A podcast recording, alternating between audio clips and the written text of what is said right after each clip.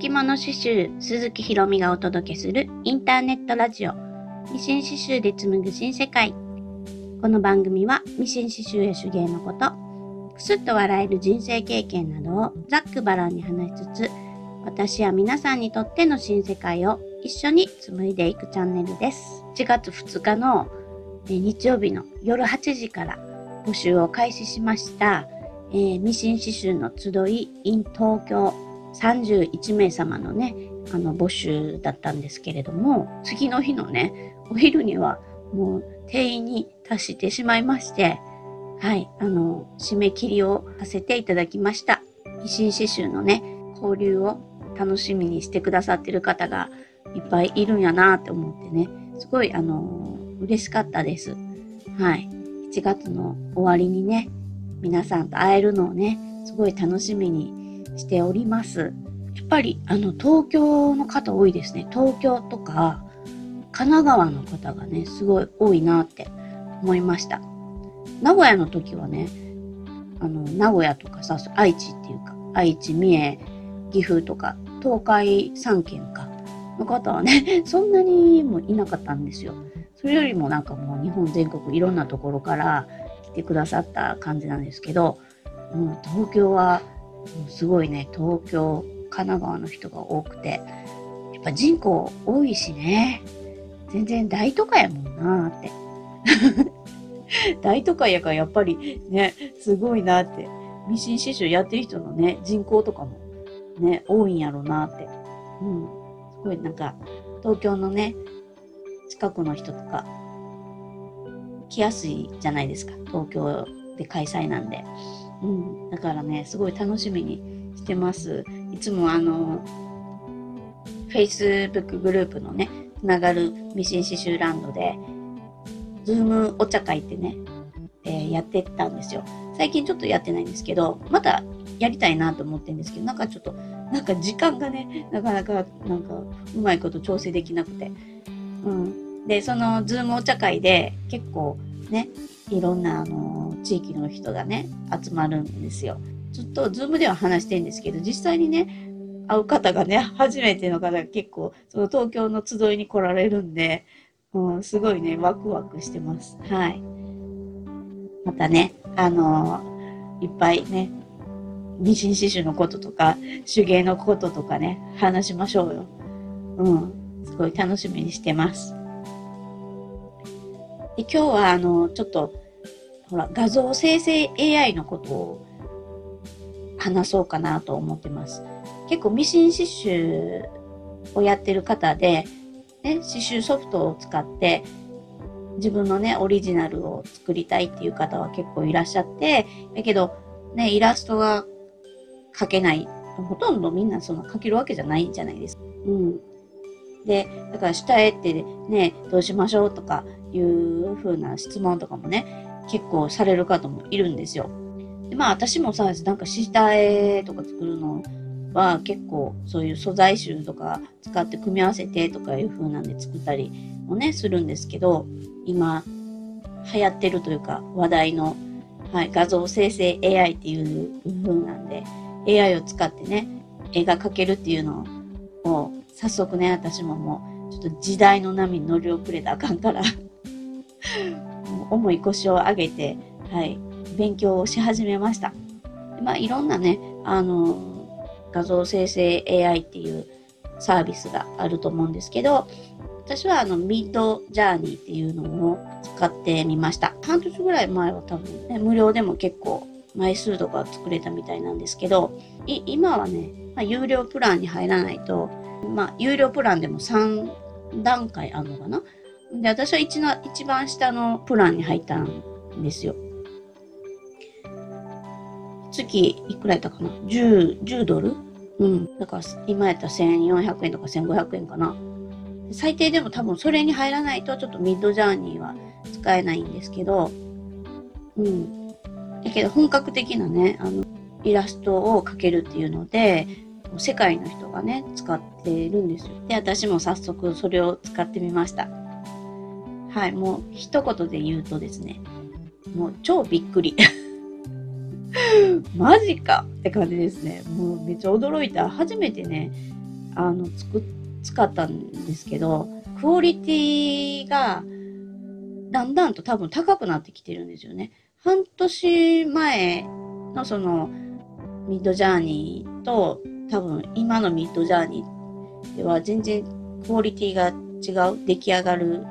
イラストの。もうだからコンピューターって日進月歩ですごい速いスピードで進んでいくから、もうね、これからまたどうなるんかわからんな。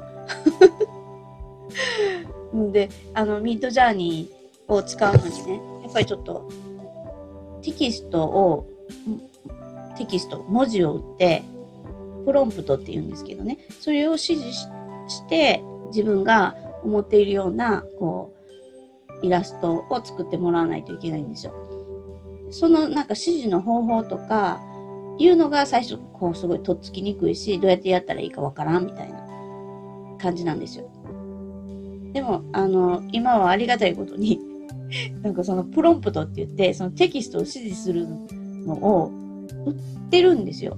うん。まあ、4ドルぐらいとか3ドルぐらいとかま、そういう風な金額で売ってるんですよ。だから、自分が作ってみたいテイストの絵があれば、そのプロンプトを買うんですよ。そしたら、こ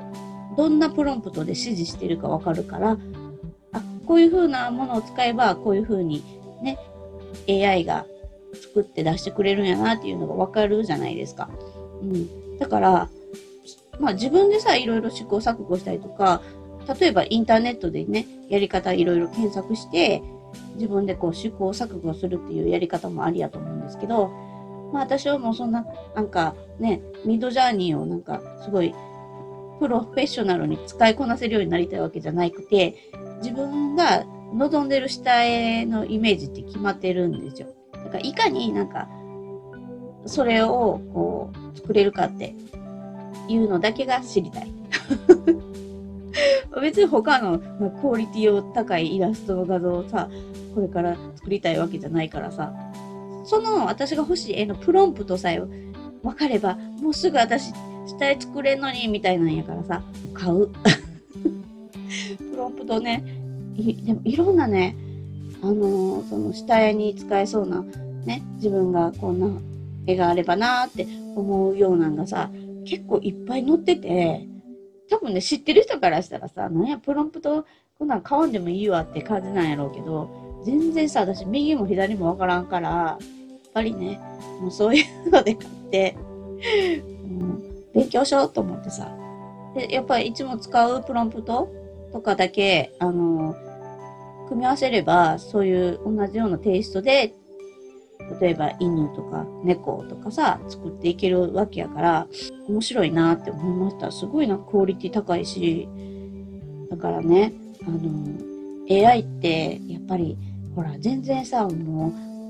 う、わからんやんね。私もなんか、全然さ、わからんから、すごいもう、ずっとね、気にはなってたけど、ずっとやってなかったんですよ。うん。やけどね、本当にもう、今、ほら、6月も過ぎても7月になって、ね、半年やってみようって思ってから半年以上経ってるんで、あかんわ、このままやったら来年になってしまおうわと思って、ね、新しく、ちょっとね、勉強し始めようと思って、はい、し始めました。ミシン刺繍フェスティバルのブログにもね、昨日か、そのミッドジャーニーで私がね、生成した絵をアップしてます。はい。よかったらね、それまた見てもらったらいいんですけど、それすごいキャットって入れただけなんですよ。ちょっと設定変えて。そしたらなんかいろんなさ、キャットが出てきて、猫ね。うん。全然さ、あの、下絵に使えそうやなとか思ったんで、今週はね、それをね、その下絵を使ってね、ちょっと猫でも作ってみようかなって 思ってます。来週のそのワンコイン刺繍データとかにね、発売しようかなって。うん、ミッドジャーニーってあの今のところその作った画像は商用利用できるってなってるんで、うん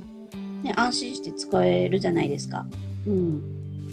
だからねミッドジャーニーほんとね面白いし画像生成 AI っていろんなねあのほら、スマホとかでできるアプリとかもね、いろんなが出てるらしいんですよね。うん、いろんな名前のアプリ。なんかそういうのでね、やってみたらいいかなって思います。それこそさ、なんかオートパンチで、ね、やりやすいような画像が生成できたら、もう無限にさ、できるわけや言ったらさ、ねえ。イラストレーターさんほんま困るよね。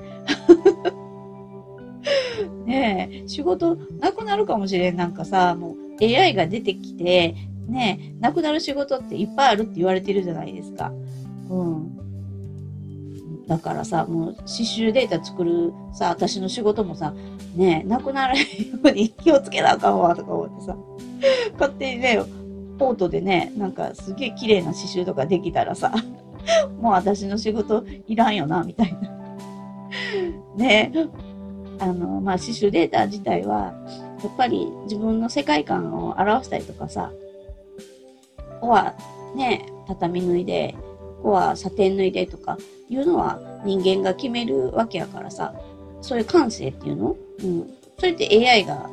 まあ、AI でもね、オートパンチとかできるけど、やっぱりここはこういう風に表現したいとか、ね、この縫い方がいいとかいう風にやって設定してってるわけやから、それってその人の世界観を紡いでいってるわけやん。うん。まあ、そういうのをね、私もこれから大事にしていきたいかなって思ってます。もうこれからはね、そういうなんか、とんがった世界観とか、そうですよね。だってイラストレーターさんもさ、自分のテイストをさ、こうね、指定して真似されて、で、また別の作品が作られていったりするわけに言ったらさ、そのね、ミッドジャーニーとかもそうやけど、こういうテイストで、で、猫の絵を描いてほしいとかさ、そういう指示を出したら、そういうテイストが出てくるわけですよ。うん、だからさ、恐ろしい世の中やなとか思ってさ。ね、やっぱりでも、あれですよね。そうやってさ、インターネットとかにね、こう、こういう風な絵を描いてますとか言ってあげてもさ、結局 AI がそういう風なのをこうね、学習するわけに全世界に回ってさ、それをまたこう蓄積してって、ね、学習してって、それをまたデータベースとして残してるわけやん。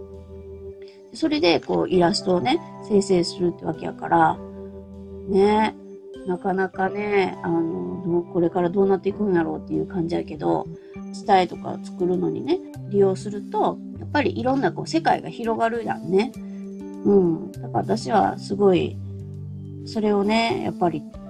楽しみにしてる。やっぱ自分ではなんか、うん、いつも作らないようなこう、テイストの絵とか